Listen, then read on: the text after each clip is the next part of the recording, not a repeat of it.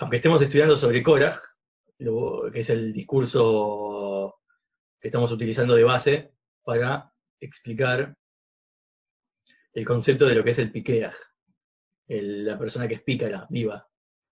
Habíamos dicho que piqueaj era la gematria de la suma de la, gematria de dos veces la palabra tzad, cuando uno tiene los dos lados. ¿Cuáles son los dos lados?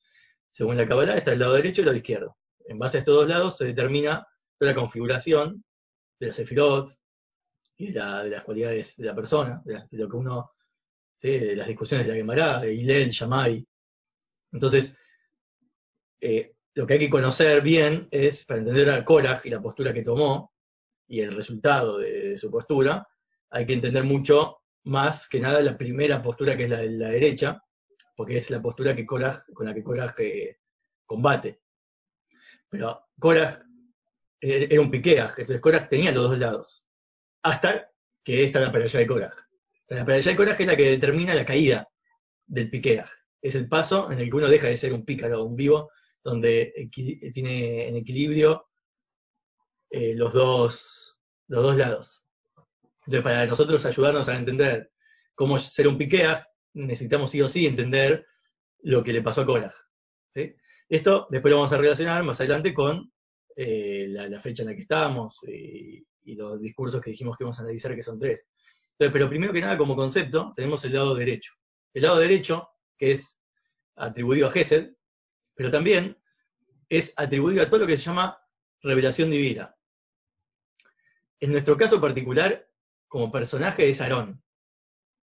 ¿Qué tiene Aarón? Aarón, que es un Cohen, todos los Kohanim, o el Cohen se asocia al lado derecho, y los Leviim se asocian al lado izquierdo, en lo que es el servicio a Dios. ¿Por qué? Porque los Leviim no estaban eh, involucrados en que la divinidad alcance hacia abajo al pueblo, sino cantar, por ejemplo, o tocar instrumentos, o cuidar que nadie se acerque al, templo. Son todas, eh, todos servicios que tienen que ver con, la, con lo riguroso, con no permitir. Por eso está más asociado a Geburá. Y el cántico era hacer que todo lo que vos ibas a ofrendar al templo ascienda hacia Dios. Que tu servicio a Dios tome un propósito más alto hacia arriba. En cambio, el Cohen era más asociado al Gesed porque el Cohen no estaba involucrado en, bueno, en qué es lo que la persona se merecía o no, sino en lograr que la ofrenda de la persona que, ya llegaba al Cohen em, tenga un efecto positivo en la persona, ya sea de perdón o de, elevación, y también de la bendición que los Kohanim son conocidos, que es la bendición de los Kohanim, que sigue en pie hoy en día, que es para bajar esa divinidad, esa bendición al, pueblo. Pero entonces, Aarón es el, ejemplo perfecto de lo que es el Gesed y la revelación divina en nuestro mundo. Y justo en, nuestras, en nuestra para allá, eh, que es antes que Korah, porque Korah, eh, si hablamos cronológicamente, que dijimos fue después de los espías, su, su lucha, su, su, postura, pero también después de Baloteja. ¿Qué pasa con Baloteja? Baloteja es donde la primera vez que se le asigna una función real, ¿sí? definida en servicio a lo que es Aarón. ¿Qué le, qué dicen a Aarón? Vos te vas a encargar, ¿cuál es tu, con, tu servicio de encender la menorá? y como la menorá tiene, ese, tiene los siete brazos, se asocian ¿sí? a las siete cualidades dentro de cada persona, pero más que nada lo que es baloteja es el encender a las almas de Israel, encender esa menorá, pero de una forma en la cual después ya hasta, hasta cuándo tenés que poner tu fuego, hasta que ascienda por sí mismo. La explicación de eso es en términos, eh, digamos, de, prácticos de servicio de cada uno, es cuando uno logra que cuando uno le enseñaron Torah, o cuando uno le explicaron cómo son las mitzvot, y qué es lo que pretende Dios de nosotros, eh, lograr esa autonomía, de que ya no solamente que recibís de alguien que te enseña, sino que vos lográs, con el estudio, estar encendido por vos mismo. Quiere decir que a nivel estudio significa no solo estudiar solo, que ya alguien te, tenga que enseñar, sino también innovar una Torah, o sea, tu propia Torah, es decir, en el sentido de que la parte que te corresponde a vos revelar de la Torah, que está en, exilio, la Torah nueva, entre comillas, porque todo viene del Sinai, pero lo que vos podés lograr es, el objetivo de cada uno. Todos los que tienen un cerebro tienen la obligación y el compromiso de, con todo lo que uno estudió y con todas sus capacidades, revelar un conocimiento auténtico, propio de uno. Y, ahí y se le asigna su nombre, ¿viste? Como en el Talmud que está Rabital dijo tal cosa. En verdad eso vino del Sinai. pero se le pone el nombre de la persona que lo reveló, que reveló ese conocimiento que hasta ahora está oculto. Todos tienen la obligación de hacerlo. Entonces, una de las explicaciones es esa, de la, vela que asciende por sí misma. Y también a nivel mitzvot es lograr embellecer la mitzvah. ¿Quién te dice que bueno, puedes un tefilín, viste, 4x4, este, como se usa, o que todas las, tiras sean negras, o que tu casa sea bella para, con una buena biblioteca, con una mesosó grande. Cada uno va optando, va logrando y mejorando solo. No, no, hace falta solo la guía. La guía te marca el camino de base, pero vos después vas eh, ampliando solo, te auto involucrás en mejorar, embellecer, y también en las cosas cotidianas. Por ejemplo, hasta el punto que en el cuerpo mismo tuyo, cuando vos tenés la equipa puesta, por ejemplo, estás durmiendo y normalmente se cae cuando uno duerme la equipa. Eh, es algo que, uses algo para protegerte, pero que vos sientas, te incomode que se caiga la equipa. Te des cuenta, porque es parte de tu cuerpo. Cuando vos estás durmiendo, de te despertás porque se te fue la equipa. Bueno, es un ejemplo de lograr eso en uno mismo también. Y así con las cosas cotidianas, lograr que tu entorno se, eleve también, se, se influencie, y no solo que alguien te iluminó. Entonces la función de Aarón sería como la de un líder, que un líder te, vos podés decir que un líder te incentiva, te estimula, o podés decir que un líder, un rebe particularmente hablando, no solamente que te estimule, te incentiva y te da la información necesaria para que vos eh, estés bien y mejores tu vida, etcétera, sino para, que vos puedas ser una vela que se enciende en sí misma, siga ascendiendo cada vez más con ese impulso que te dio el líder. Entonces, tiene que ver con todo lo que es la, lo que el aporte, el aporte de un líder a la creación. Y esto está asociado, como dijimos, al primer día de la creación, que el, día el primer día de la creación se creó esta luz, que son todas las revelaciones divinas y elevadas, espirituales, y particularmente hablamos de que se refiere a los placeres superiores, porque toda revelación divina también tiene, eh, está asociado a un placer. Cuando hay una revelación divina, por ejemplo, cuando uno se da cuenta que Ah, bueno, esto fue ayer, viste, no sé, conseguí justo el laburo que yo estaba buscando en el momento justo, o justo estaba pensando en alguien y apareció, ve la supervisión divina en el mundo. En el momento que uno eh, encuentra una revelación o, te das cuenta de algún milagro en tu vida, eh, también genera mucho placer, deleite. Y son deleites eh, superiores, pero no son deleites terrenales. Vos decís, bueno, es porque me comí algo, porque escuché una música, porque recibí un afecto. te das cuenta de algo superior, que si vos no tuvieses ese entendimiento, no, no tendrías ese placer de toda, revelación, toda lo que es la revelación divina está asociada al primer día, pero todavía no hay tierra. Es decir, ¿para qué sirve esa revelación divina? ¿A qué, ¿Para qué aporta, de qué sirve todo lo que es el, el la manifestación de Dios en nosotros? ¿Para qué? Porque como dijimos, Dios, si se manifiesta como es, y si da la cara, por decirlo así, si se revela, eh, nosotros perdemos el sentimiento autónomo de, la identidad que nosotros disfrutamos. ¿Por qué? Porque Él lo abarca todo, es el infinito. Entonces, tiene que haber un paso en el cual se dé lugar a la existencia terrenal, al mundo. Entonces, con todo lo que es Torah Mitzvot está genial. Si a vos te ofrecen Torah Mitzvot para tu alma divina, es todo un camino lineal. Vos estudias Torah, supuestamente estudiando Torah, contemplando la grandeza de Hashem, vas a sentir amor por Dios, vas a sentir temor reverencial, entonces vas a, con el amor, cumplir todos los mandamientos positivos y con el temor, abstener de efectos negativos. Es como un camino, viste, de repás, es una utopía, es genial si fuese así. El problema es que nosotros tenemos dificultades, una inclinación maligna, etcétera, etcétera, etcétera. Todo eso, ¿qué es lo que significa? Que no es todo el primer Se había cortado, ¿no? Sí, se, se cortó. Ahí volvimos.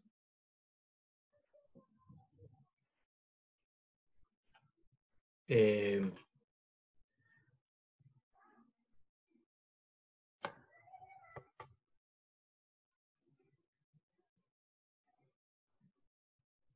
Bueno, como dijimos, el camino del primer día es el camino lineal, un camino donde toda la revelación divina está expuesta, manifiesta, y las facultades de uno, por decirlo así, si fuera así el camino, estaría genial porque estaríamos todos pensando en la divinidad, sintiendo a la divinidad y haciendo todo en base a lo que, a lo que es eso. El tema después está el segundo día. El segundo día provoca una un ocultamiento de todo lo que es el primer día. ¿Para qué hay un ocultamiento? Esa es toda la cuestión. ¿Cuál es el objetivo del segundo día? Ahí donde Korach entra. Porque como dijimos, Korach su raíz es el mahloket o la división que ocurrió el segundo día. Es una división que provocó a Shem, no es una división civil, humana, política, de quién si tengo razón yo o no. Es una división con un propósito.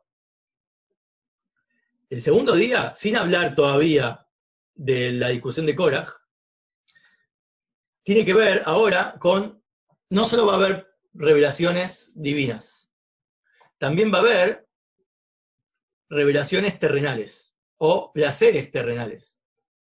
¿Qué quiere decir placer terrenal? Esto es lo que conocemos como placer terrenal.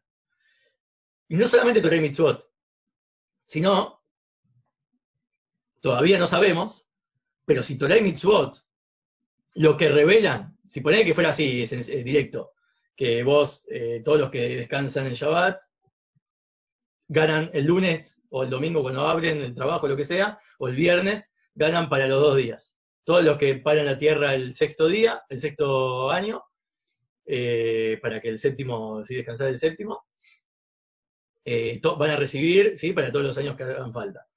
Si uno pone Mesuzá, va a estar protegido donde esté. Es lineal. Es toda una revelación divina evidente. Sería obvio, todo el mundo estaría haciendo eso. Eh, ¿Para qué, qué es lo que ocultó? ¿Para qué sirvió el ocultamiento? De que no esté obvio eso. De que no sea obvio. ¿Qué se logró con que no sea obvio? Todavía el segundo día no pasó nada bueno. Por eso sobre el segundo día de la creación no se dice que fue bueno. Se espera hasta el tercer día. Pero antes de entrar en el tercer día, vamos a entender qué es lo que es el segundo día en su totalidad. Pues nosotros tenemos que entender las dos posturas para poder entender después cómo sería el Piqueas, que es el que tiene las dos cosas, y por qué Korah cayó. Entonces el segundo día, que eh, así como nos extendimos sobre el primero, el, segundo día es el ocultamiento, es el Tzimtzum, proviene del primer ocultamiento para que Hashem no sea toda la revelación, sea divina, y haya ahora un lugar a un posible otro. El posible otro para que después tenga divinidad, corresponde al tercer día. Pero por ahora es como que no existe Dios, como si fuera así posible. Se removió la revelación divina evidente. Y lo que ahora cobra protagonismo, parecería ser, son los placeres terrenales. Placeres, ¿Por qué se llaman placeres? Porque tiene que ver con la división de las aguas. Las aguas, viste, uno dice, se, se me hace agua la boca, cuando uno describe el placer. Por eso el agua está asociado a todo lo que, como dice el Tania, es uno de los elementos que está asociado a lo que eh, fomenta el placer. En el caso de las aguas superiores del primer día es el placer de, lo divino o espiritual, y en el segundo día ya encarna un placer terrenal. Y lo que pasa con este segundo día es que ahora que está oculto, ahora estamos en eh, es como cuando uno sale después de la tefilada, después de estudiar, uno sale a trabajar o sale a la vida cotidiana, vas al supermercado, eh, cosas, sí, te involucras en cosas materiales, vas al gimnasio, haces deporte, o mirás la tele, lo que sea, son situaciones terrenales, con sus propios placeres. No, la Torah ahí no está involucrada. ¿Qué es lo que te va a dar más placer a vos? Eso lo decidís vos. Cada uno viene configurado de una manera en que detecta qué tipo de comida le da más placer, obviamente dentro de lo kosher, qué tipo de actividad dentro de lo permitido, qué tipo de programa que mirás no se llama eh, una pérdida de tiempo, sino se llama un placer, que después me ayuda a servir a Dios. Pero el ocultamiento tiene que ver con todo lo que es terrenal en sí mismo, antes de encontrarle un propósito. ¿Qué es lo que decía Cora? En base a, como él se agarró, dice, espera, entiendo, Aarón nos viene a llevar hasta que nosotros podamos ascender por nuestra propia cuenta. Pero nosotros ahora tenemos que entrar a la tierra de Israel. Yo te entiendo que tengamos un referente espiritual en un desierto espiritual. ¿Qué quiere decir un desierto espiritual? Porque estamos todos involucrados con el alma divina. Lo único que tenemos eh, es eh, estudio de Torah, eh, estado Dios revelado. Ahí, en un templo, un Mishkan, toda esa revelación divina sirve, o sea, Aarón cumple la función de que esa revelación divina se integre en nosotros para que sigamos aumentando, despertemos nuestra alma divina y avancemos cada vez más. Pero ¿qué hace? Entrar a la tierra de Israel, cuando los espías fueron a investigar, se dieron cuenta que la tierra de Israel iba a ser involucrarse con la materia, hacer un campo, sembrar, cosechar, eh, trabajar, ganar dinero, eh, rezar por lluvias, porque de eso dependía todo nuestro sustento, conquistarla, pelear, batallar, iba toda una lucha terrenal. Entonces, si ese es el objetivo, es el timsum, el ocultamiento, ya no va a haber más nube de gloria que nos proteja, no va a haber más maná, vamos a tener que buscar nuestra propia comida. Todos los elementos que, que giraban en torno al desierto no iban a estar. Eso es el timsum. Entonces, cuando él vio eso, dijo, entonces, el objetivo es el timsum. El objetivo es vivir una vida terrenal, porque ahí está el placer, ahí está el placer que Hashem quiere que nosotros experimentemos, que es el placer de lo terrenal, porque el placer de lo terrenal es donde mora la esencia de Hashem. ¿Cómo sacó esa conclusión? Porque en todo lo que, todo lo que es revelación divina, es revelación divina significa, por ejemplo, que vos estudiás Torah, entendés lo que estás estudiando y llevás un vínculo emocional, te, resulta en un vínculo emocional subjetivo al tipo de estudio, al tipo de entendimiento que vos tuviste de esa divinidad. Y como la divinidad es infinita, vos solo podés tener un vínculo emocional y mental limitado, porque es hasta donde tu alma llega, hasta donde la revelación de tu alma está configurada para llegar. Aarón te hace ascender por vos mismo, pero vos por vos mismo no podés llegar al infinito. Podés llegar hasta donde tus límites eh, del alma, que, con la que fuiste creado, intelectuales, emocionales, pueden llegar. Entonces, toda tu entrega y toda tu involucración con la Torah de las mitzvot y con la divinidad va a estar limitado y subjetivizado en base a tu propia forma, tu propio formato. En cambio, en lo que es la actividad práctica de las mitzvot, si yo tengo que hacer una mitzvah, ponerme tefilí, eh, cumplir Shabbat, lo que sea, es, ate- es apto para todo público. No importa qué tipo de cerebro tenés. Si alguien te dijo más o menos cómo funciona la mano, vos podés copiar, incluso vos podés copiar a otro y darte cuenta cómo, cómo, qué es lo que se hace y qué es lo que se pide de vos, y lo vas a hacer. Si entrar a tierra de Israel implica que cada uno, según como cada uno se da cuenta que corporalmente uno va a trabajar de leñador, otro va a trabajar en el campo, lo que sea, pero van a ser actividades prácticas, físicas. Y en lo físico, ¿cómo existe lo físico? ¿De dónde fue creado lo físico? Que ya lo estudiamos, de la nada. Lo espiritual no es creado de la nada, lo espiritual es una secuencia espiritualizada de un elemento que lleva a otro. Lo espiritual tiene todo un mundo, todo un, un eh, una jerarquía, una causa y un efecto. Una cosa es, eh, eh, el efecto emocional proviene de un efecto intelectual. Son dos cosas espirituales en, en nosotros, que una cosa engendra la otra. Pero para engendrar un ser humano físico, necesitas un acto físico. No es suficiente con, con eh, el- no, yo le expliqué la idea del nacimiento y, bueno, no, yo qué sé, no, se engendró nada. Nunca se va a engendrar algo físico de lo espiritual. Entonces, las revelaciones, las revelaciones divinas en verdad encarnan una, es como la divinidad está limitada, es lo que llama el Kab, lo, lo que Hashem, Hashem ocultó su esencia infinita para poder expresarse y revelarse de a poco, en tiempo, en espacio, de manera limitada, pero para que las, existe- las criaturas puedan vivir y puedan tener revelación de él. Pero el Tzimtzum es la clave, porque el Tzimtzum, ¿qué hizo? El Tzimtzum es lo que no nos deja a nosotros darnos cuenta que tenemos un origen previo que nos encarnó. El no darnos cuenta de eso, esa autonomía que sentimos, solo la puede sentir la esencia de Hashem. Dios no fue creado de nada anterior. Si vos sentís que nada te creó, que vos, vos vivís tu vida, respirás todo, no, no tenés que acordar que tus papás y tu mamá se estuvieron juntos para detenerte. ¿Por qué no tenés que estar, no tenés que estar presente? ¿Por qué no sos como una vasija, pues sos, como, mm, eso, eh, sos, como un elemento que fue, que fue formado, ya está, se vendió en el mercado y el dueño no necesita más estar presente? ¿Por qué sentís esa, esa independencia de tu origen? Porque esa sensación proviene de la esencia misma de Dios, que Él se siente así. Él se siente uh, que no fue creado de nadie. Él está siempre. Es independiente.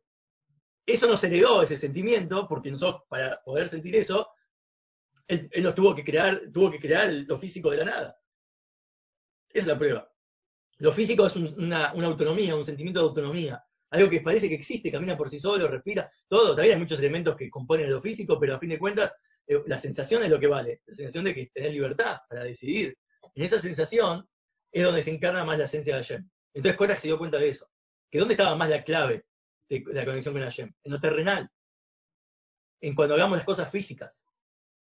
Cuando vamos a hacer mitzvot, o cuando vamos a hacer más que mitzvot, cuando vamos a involucrarnos en las cosas que Hashem no nos obligó a hacer, porque, porque mitzvot dentro de todo eh, es algo que Hashem, eh, digamos, este, te pide que hagas, que tiene un, contenido bastante espiritual, pero incluso, pero si no tenés ese contenido, no sabés la, la cabalá, cada nombre de Hashem que permuta cada mitzvah, o la intención de cada mitzvah, si vos no sabés todo eso, igual podés hacer la mitzvah. La mitzvah es hacer en la práctica. Lo importante es lo principal. Es, el- es la típica frase de nuestra generación, es lo, que, lo principal es la, es la- es la práctica, es llevar a la acción. Si todo lo que uno estudia, todo lo que uno siente, no valdría nada si uno no llega a la práctica. Entonces Korah se dio cuenta que el Tzimtzum es eso. El segundo día encarnó la posibilidad que ahora podemos vivir del- de, eso, de, de- de la esencia de Hashem. ¿Cuál es el problema? ¿Por qué entonces se equivocó?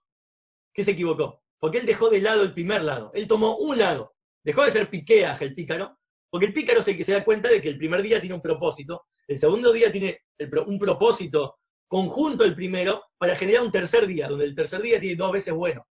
Es dos veces lado. Es el pícaro. El tercer día es el pícaro. ¿Qué es el tercer día?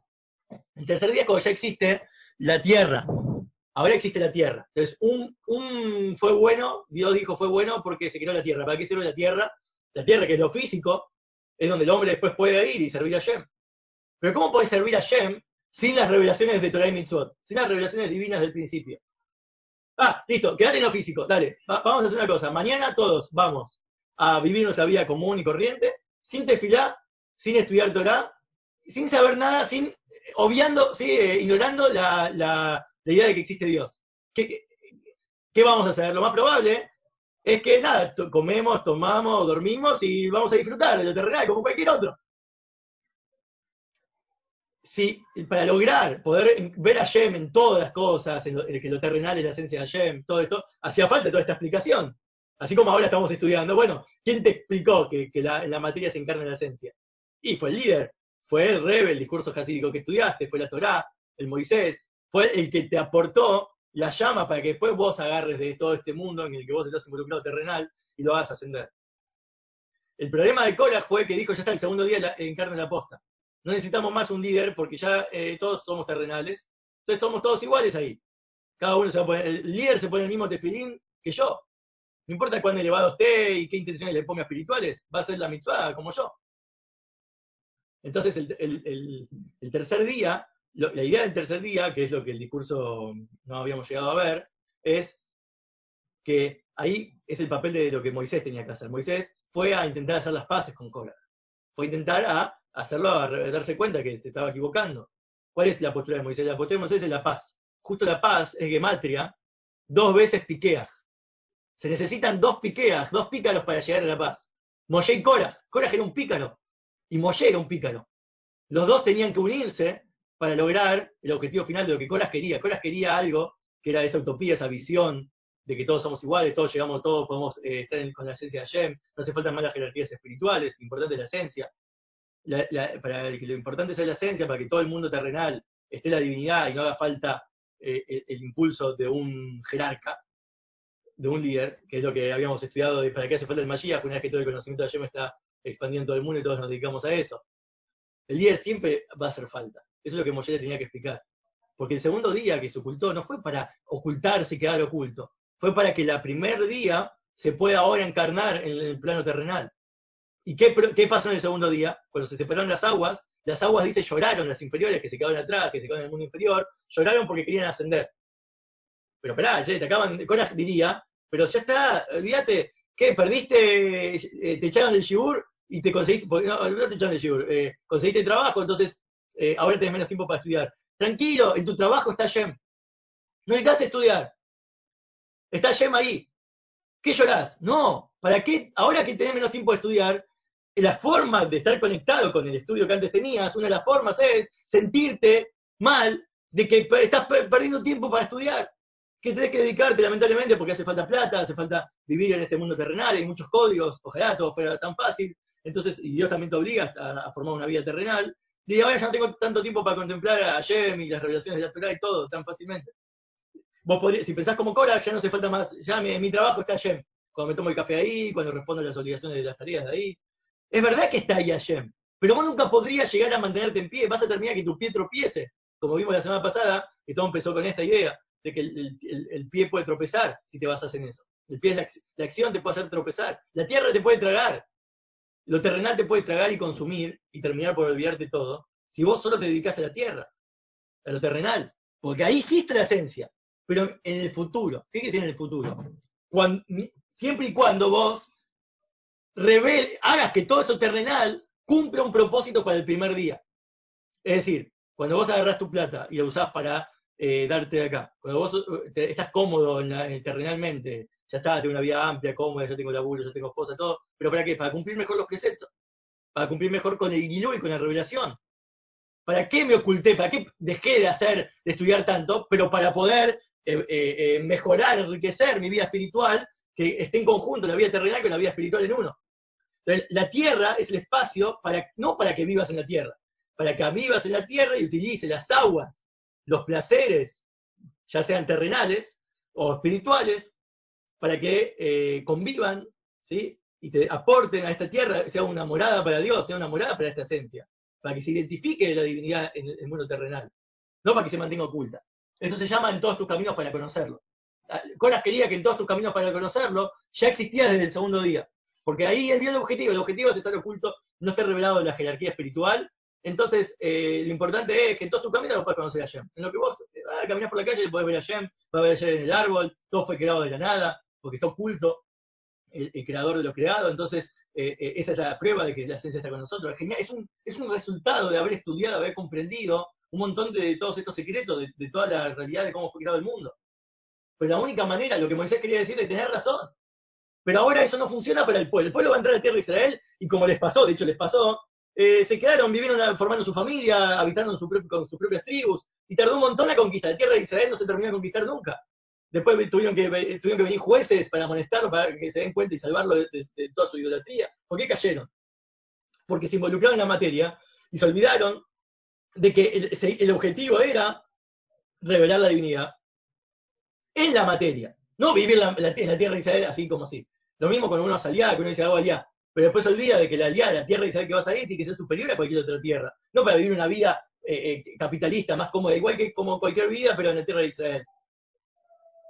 Es para, para claro, porque ahí, si ahí te es más fácil para vos, eh, crees que te es más fácil cumplir tu mitzvot, es para eso. Pero si no te es más fácil, acá también puedes cumplir tu mitzvot. Si no tienes esa excusa, si no vas a mejorar tu vida espiritual, si no vas a lograr esa unión, va a ser una unión entre lo terreno y lo espiritual, no, no se justificaría. entonces, ¿para qué lo sacó del desierto ayer? ¿Por qué no, ayer no dio la, como la Torah se dio en el desierto? Quiere decir que la Torah aplica al desierto.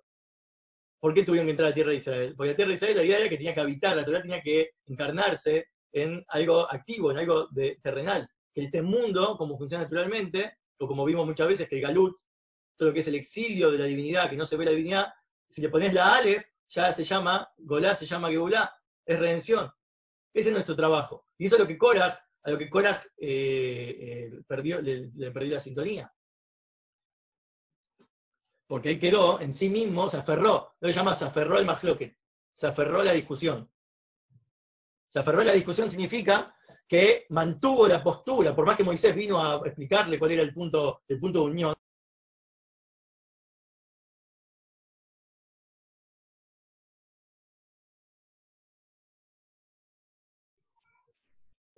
por más que, Moisés intentó unir las dos cosas, Cora se llama, tomó Cora. Cora es el segundo día de la creación, pero el segundo día de la creación es malo, es algo de Hashem. Hashem hizo el segundo día para cumplir un propósito que existe la tierra y que ahora en la tierra puedes utilizar las aguas. Como dijimos, las aguas que, quedaron abajo en el mundo terrenal se usan las que están para la mikve, las que sirven para hacer tevilata kelim, de meter los, recipientes ahí, hacer los kosher, eh, para, para las, las, aguas que se mezclan para la vaca roja, eh, y, todo el uso que se usa el agua. Entonces, eh, eh, es la conjunción entre tierra y agua. Y ahí todo lo que es espiritual suma, se, tiene que sumar a lo terrenal. Todo, ¿Qué pasa? Todas las revelaciones divinas tienen que aportarle algo a la vida terrenal. Si no le aportan algo a la vida terrenal, y se utilizan de en sí misma, hay gente que utiliza las revelaciones divinas, significa poner, meditar, eh, eh, eh, conectarse con los ángeles, conectarse con, los, con las permutaciones divinas, meditar en los nombres de Hashem, ¿para qué? Para sentirse más espirituales, para sentirse más, más elevados, pero ¿de qué sirve? Si vos no terminaste haciendo la acción práctica de lo que Hashem te pide en este mundo que hagas, no acercaste a otra persona al camino espiritual, no reacomodaste tu vida económica para que sirva un, proyecto divino, entonces muchos desconectan a Kabbalah de lo que es la práctica, porque no lo consideran necesario. La Kabbalah sería como una especie de Korah, pero del primer día. Es dejar solamente el primer día. Y coraje es todo lo terrenal. Todos somos uno, acá, eh, eh, sea de cualquier profesión es, alabable, eh, en el, ser más, en el ser más sencillo está la esencia del Shem, es como una especie de, de, rebe que empieza tipo Valshemto, pero el problema es que se olvidó de que la persona puede quedarse en el mundo sencillo e ignorante en el que está. Despertar en un ignorante la autoestima de decirle, che, en vos está, en lo poco que haces sirve a Shem, no es para que se quede en el molde, sino para que eso diga, che, entonces tengo camino, tengo un lugar en Dios. Y eso lo despierta de las otras facultades, que empieza a desarrollar una relación intelectual con Hashem, empieza a eh, relacionar un vínculo emocional también. En el que se queda solo en el sentimiento, está mal. En el que se queda solo en la, en la práctica, está mal. El tema es las dos cosas.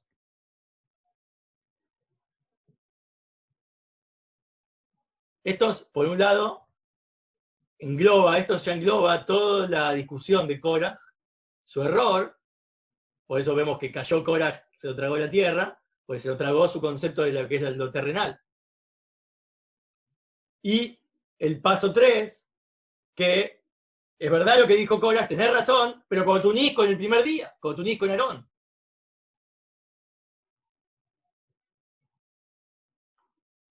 Esto, esto ya eh, digamos, eh, es el, como ahora acampamos acá en este concepto. Esto engloba ya la discusión de Korach.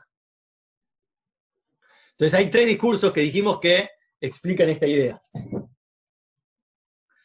Vamos a, por lo menos, abarcar hoy el primer discurso que corresponde a la línea de lo que es, cómo se construye, qué es, qué es un piquea, qué es un pícaro, explicándote todos los tipos de revelaciones que hay. Por ejemplo, este, este, el discurso este fue en el 11 de Nisan.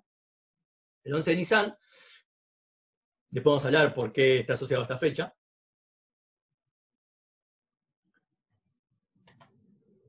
En resumen, este discurso, después hay que estudiarlo en profundidad, ¿no? Pero en resumen, vamos a tener la etapa que es revelación, la etapa del día 1 y la etapa del día 2, tipo Korach, y lo que es el Piqueach. Gilui y revelación, al principio decía que hay eh, un ejemplo, cómo se, cómo se explica eh, la persona que es pícara, porque es un ejemplo donde hay un rey que viene acompañado de todos sus senadores y ministros y llega a una ciudad.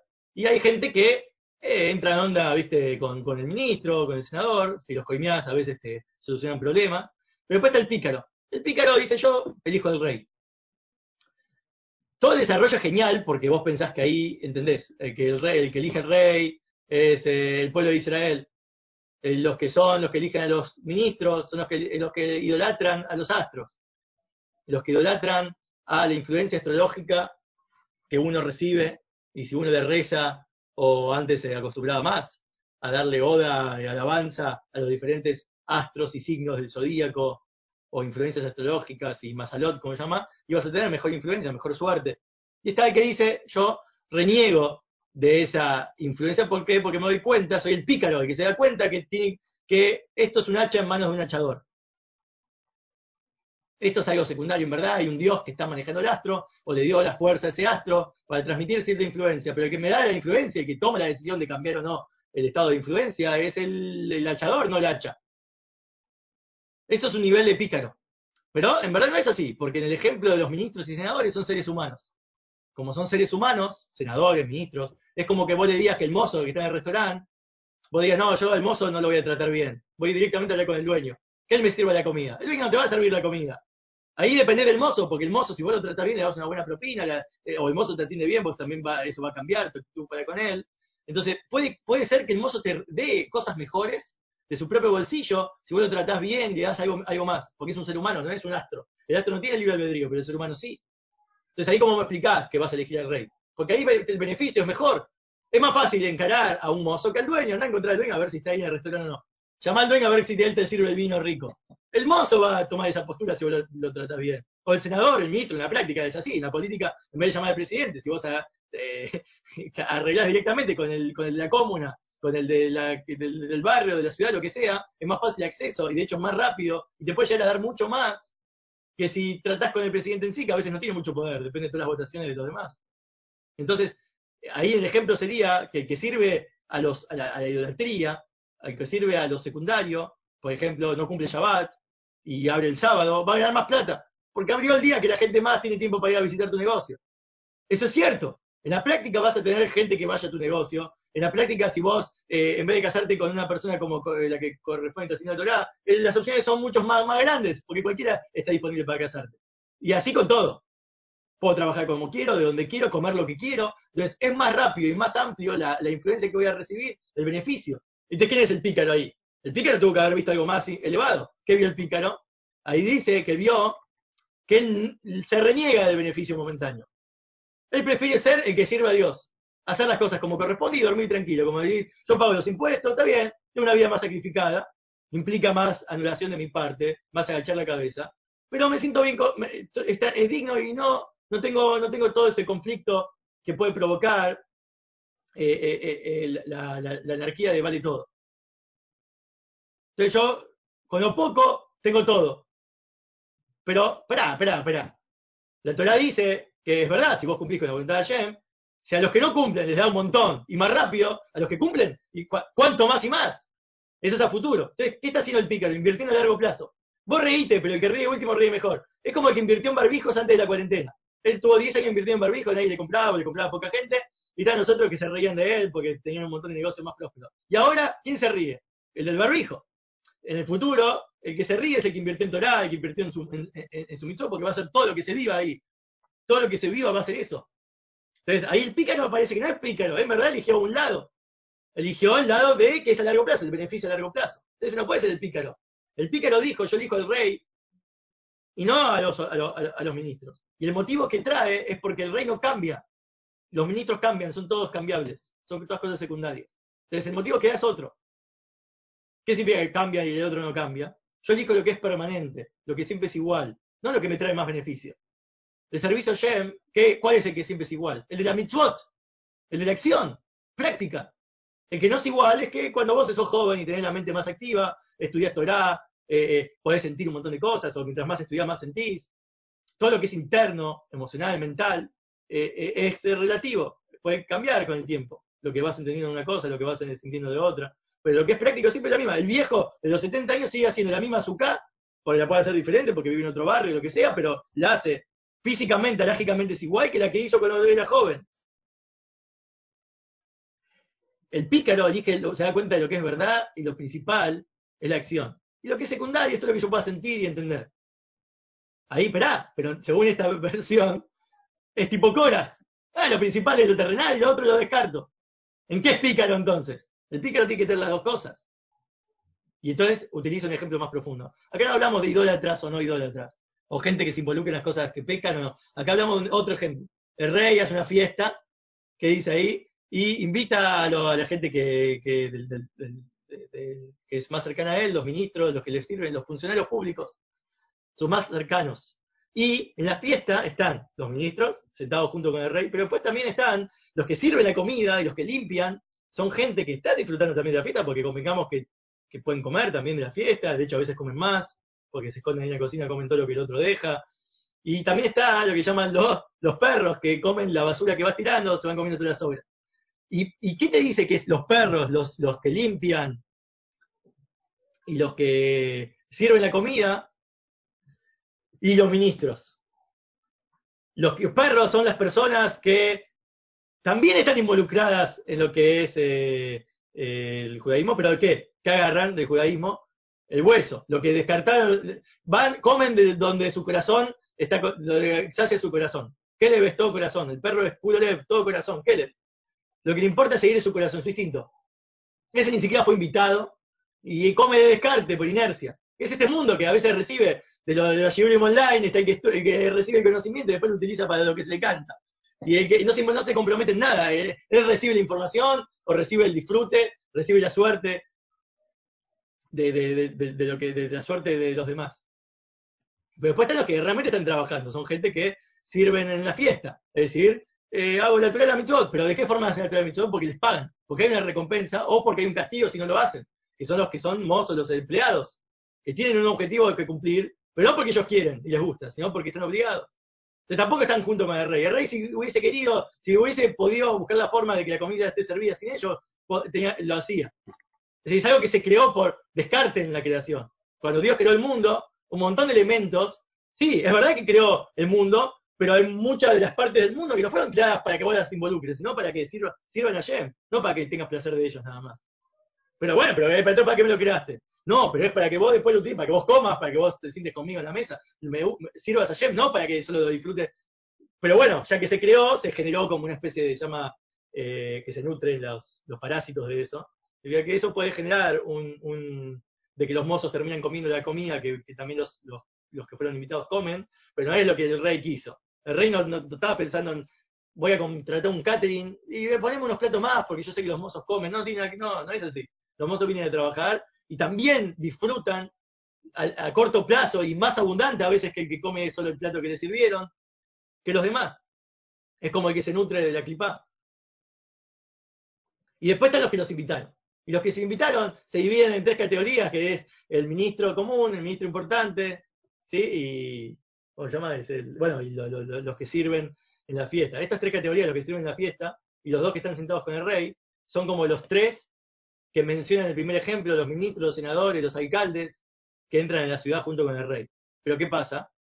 El vivo, el pícaro, no es ni siquiera el que está comiendo con el rey. El que está comiendo con el rey, que son los ministros y senadores, son como si fuera la explicación son, son los que sirven a Dios porque quieren. Aparte de que es un deber, es un placer. ¿Por qué es un placer? Porque conozco el secreto. Conozco los conocimientos profundos, estudio, y, y estudio la Kabbalah, estudio el Hasidut, y me doy cuenta de los motivos de las mitzvot. Y eso me hace conectarme emocionalmente y me hace conectarme también voluntariamente a, servirlo.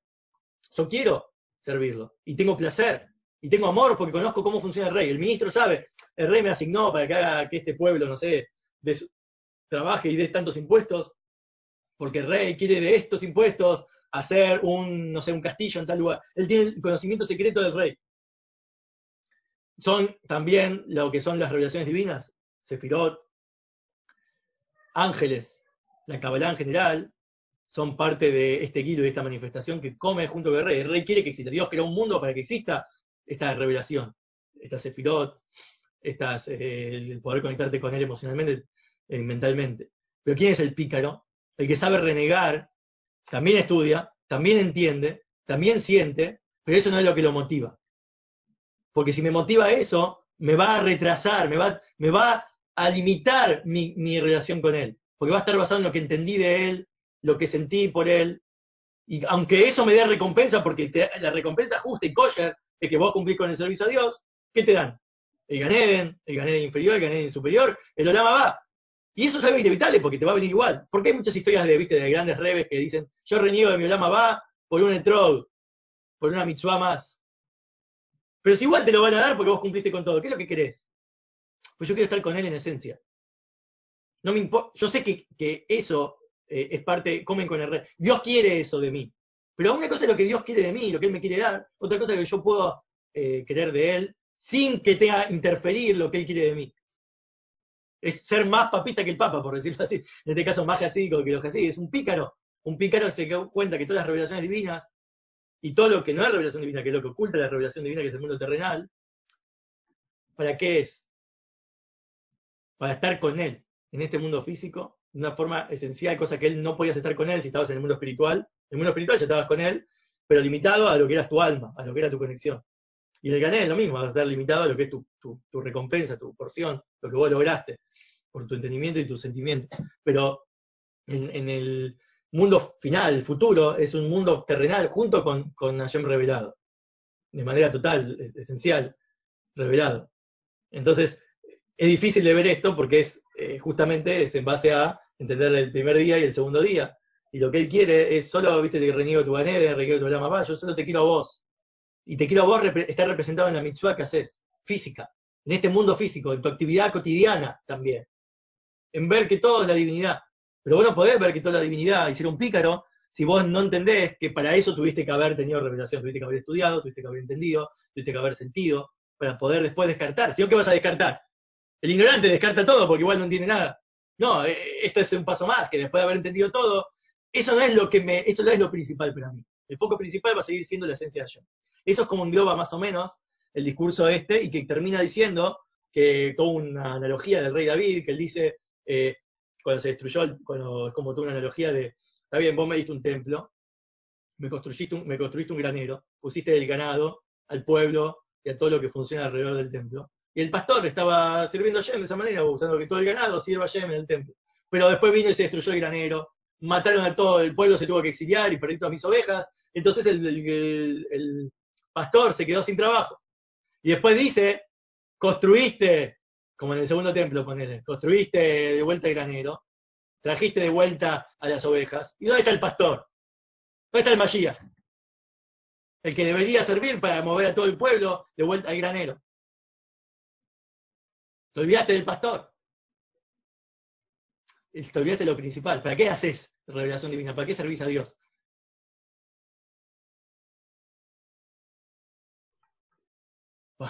Eh, eso, ¿para qué, ¿para qué sirve todo lo que es el templo y lo que es el, el, eh, granero y el de las ovejas? Si no es para traer el pastor. Así termina este Bayom Astias. Ahí tenemos lo que es un Piqueaj en este aspecto. Entonces, esto era Korach. Tenemos que tener que, dice, Korach era un Piqueaj, ¿cómo cayó? Piqueaj, acabás de elegir lo principal, te enfocaste en lo principal, elegiste solo a Dios. Es esto lo que le pasó, lo del primer, lo del segundo día. Que hay un pasú que dice, ahí en la, tabla, vamos a la segunda tabla, que dice, el soborno enseguece al Piqueaj. Es un pasú. El soborno enseguece al Piqueaj, al pícaro. ¿Qué soborno hubo en Korach? Primero que Korach tenía mucha plata. Y Korach agarró a toda una asamblea que lo siguió, que era de Reuben. Reuben son todos los que tienen que ver con la visión de la divinidad, los que veían la divinidad en el templo, los que no ven la divinidad. 250 tipos de, de Reuben siguieron a Korach. Por la plata de Korach, Korach hizo una campaña, después lo pueden ver en detalle en el, audio de Korach, es el resumen del Midrash. Toda la campaña política fuerte, económica de Korach, su, él se mantenía solo, con sus propios recursos. Justamente, él sostenía que los recursos de cada uno, lo físico, lo que a cada uno le toca físicamente, ahí está toda la divinidad que necesita. Pero él se sostenía solo, no dependía. Es uno de los, de los, de los motivos que utilizó. Yo no dependo de, de, los donativos de, los demás y de, la influencia de un líder. Yo puedo sostenerme solo. Como todos pueden. Y él agarró con esa plata, ensegueció a los de Rubén. Rubén eran la gente que veía, tenían la revelación divina. Y que justo 250 es Gematria Ner, Gematria Vela. Vela es como se dice, la vela de la mitzvah y la Torah es luz. Torah es como todo el contenido que te hace entender que es la mitzvah, la revelación. Pero vela es lo físico, la mitzvah es el fin. Los que lo siguieron fueron todos los que entendieron que lo principal era la mitzvah y no la luz de la mitzvah. ¿Y pero qué, qué vela sirve? Ah, ¿Comprás velas pero no las vas a aprender?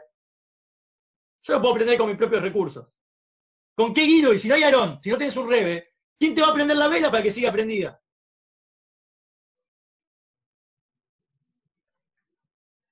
Esta ley, justamente, si la mitzvah es el fin, todos somos iguales en cuanto a las mitzvot. El timtzum, lo que oculta la revelación, era para un propósito mayor, y no para en sí mismo para ser oculto. Entonces vamos a dejar acá para poder entender después. Ya tenemos Doma Marim, abarcamos el de Bayoma Azar y el de Korach. Falta el último, que es el que va a hacer la, la unión de los dos, que ya lo vimos como Moisés, que era, pero cómo se ve dentro de las palabras de este nuevo discurso que nos va a ayudar a entender esta situación. Cuando estaba el templo también, pero cuando estaba el, eh, rebe revelado, después el rebe oculto, y el propósito para qué se oculta el rebe, que es nuestra situación actual, post 3 de Tamuz, nuestro post 3 de Tamuz, y cuál es la actitud que deberíamos tener. Y cómo no caer en la actitud coraje.